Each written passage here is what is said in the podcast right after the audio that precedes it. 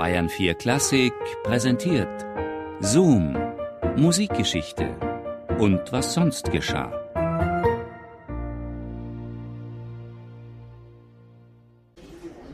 Ein Bier bitte, ein großes dunkles. Jetzt haben Sie es geschafft. Dieses Pack, dieses Hinterlistige.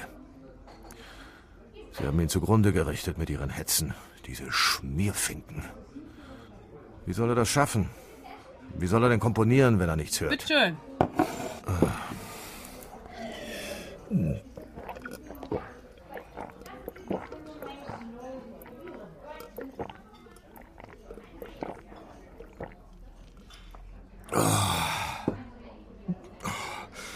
Nochmal dasselbe.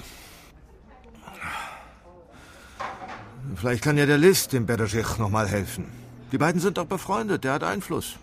Vielleicht kann der sich ja noch mehr einsetzen für ihn. Werbung machen für seine Kompositionen. Ach, am besten seine Klavierstücke spielen oder zumindest seinen Schülern und Verehrern ans Herz legen. Irgendwie muss doch das Geld reinkommen. Damals hat er ihm ja auch geholfen. Ja, feiner Kerl, der List. Ich weiß noch, wie aufgewühlt Bederschech war, als er erzählte, dass er an den großen Franz Liszt geschrieben hätte und der ihm prompt geantwortet habe. Damals war der Bederschech voller Tatendrang. Er wollte seine Musikschule errichten.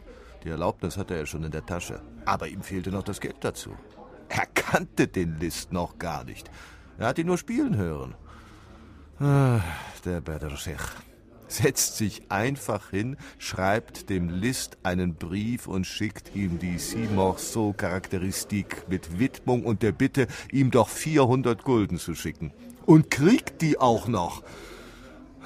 Ich weiß noch, der Bedachschich war überhaupt nicht überrascht, dass der große List, der ihn ja gar nicht kannte, einfach mal so 400 Gulden leiht und ihm dann auch noch verspricht, einen Verleger für seine Werke zu finden.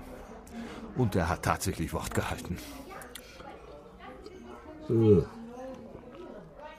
Ah, Geld. Immer nur Geld. Alles dreht sich ums Geld. Es gibt keinen, der das nicht besser wüsste als der Smetana.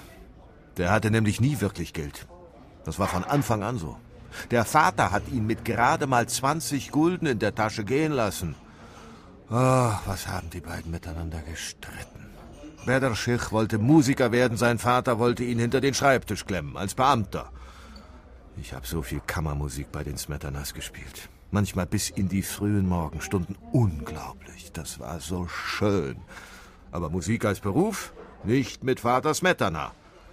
Aber schließlich hat er ihn nach Prag gehen lassen und meinte, sieh zu, wie du klarkommst. 20 Gulden, mehr gebe ich dir nicht. Tja, das reichte gerade mal fürs Essen. Das Glück hat ihn verlassen. Ganz langsam hat es sich zur Hintertür rausgeschlichen.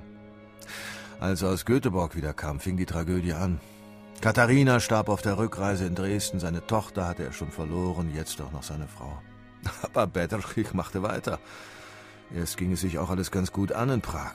Er wurde Leiter der Musiksektion des Künstlervereins, dann auch noch Chormeister vom Gesangsverein, Musikrezensent, er dirigierte die Abonnementskonzerte und hat auch wieder unterrichtet an seinem neuen Musikinstitut.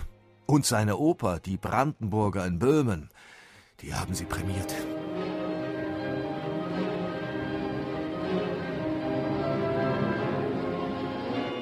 Aber einstecken musste er auch da schon.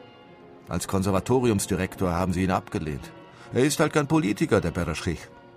Hätte er doch bloß seine Klappe gehalten, von wegen, uns nützen keine Gastspiele, sondern ein künstlerisch geregeltes Repertoire, das den Sinn und Geschmack bildet und läutert. Das hat der Meier nicht verkraftet. Und deshalb hat er auch die Brandenburger nicht für die Oper einstudiert.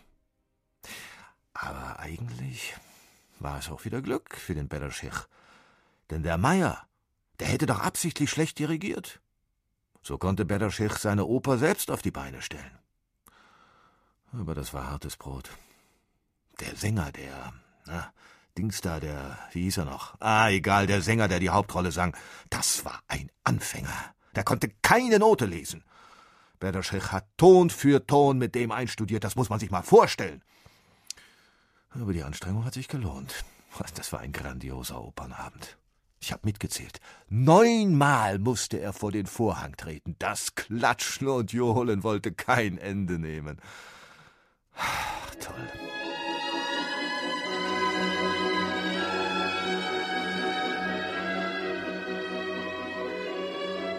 Und dann wird er endlich Kapellmeister am Interimstheater, kann endlich sein Anliegen durchbringen und rackert und rackert. Aber die Opernschule, die hat ihm dann das Genick gebrochen. Es konnte ja auch nicht gut gehen. Nicht mit diesem Pivo da, dieser hundsfotzige Besserwisser.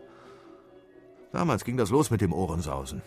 Ich hab ihm gesagt, er müsse mal eine Kur machen, vollkommen abschalten oder zumindest mal einen Gang runter. Wenigstens das. Aber das konnte er ja nicht. Wie auch. Ständig musste er sich gegen die Vorwürfe vom Pivo da wehren. Eine regelrechte Zeitungsschlacht haben sich die beiden geliefert. Von wegen er komponiere zu wagnerisch. Eine Frechheit! Klar hat der Bergich die Musik von Wagner gemocht. Er ist ja extra nach München gereist, um die Opern zu sehen. Die Wahlküre hat er sich sogar zweimal angeschaut. Aber das heißt doch nicht, dass er auch so wie Wagner komponiert hat. Diese konservativen Schnösel sollten sich seine Musik doch einfach mal ganz genau anhören. Das ist doch was völlig anderes.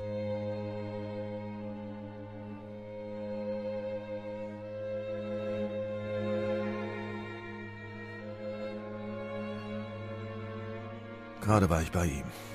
Er hat sich ans Klavier gesetzt und mir was aus seiner neuen Oper vorgespielt. Das war so. so.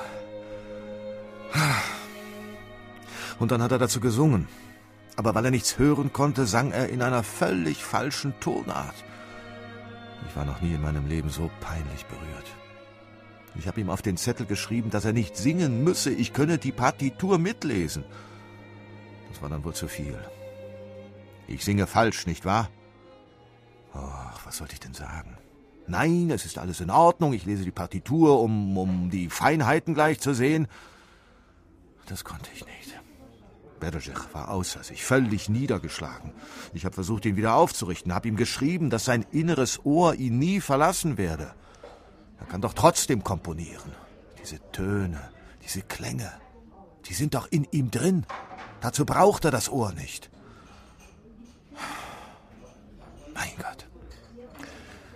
Wie soll das nur weitergehen?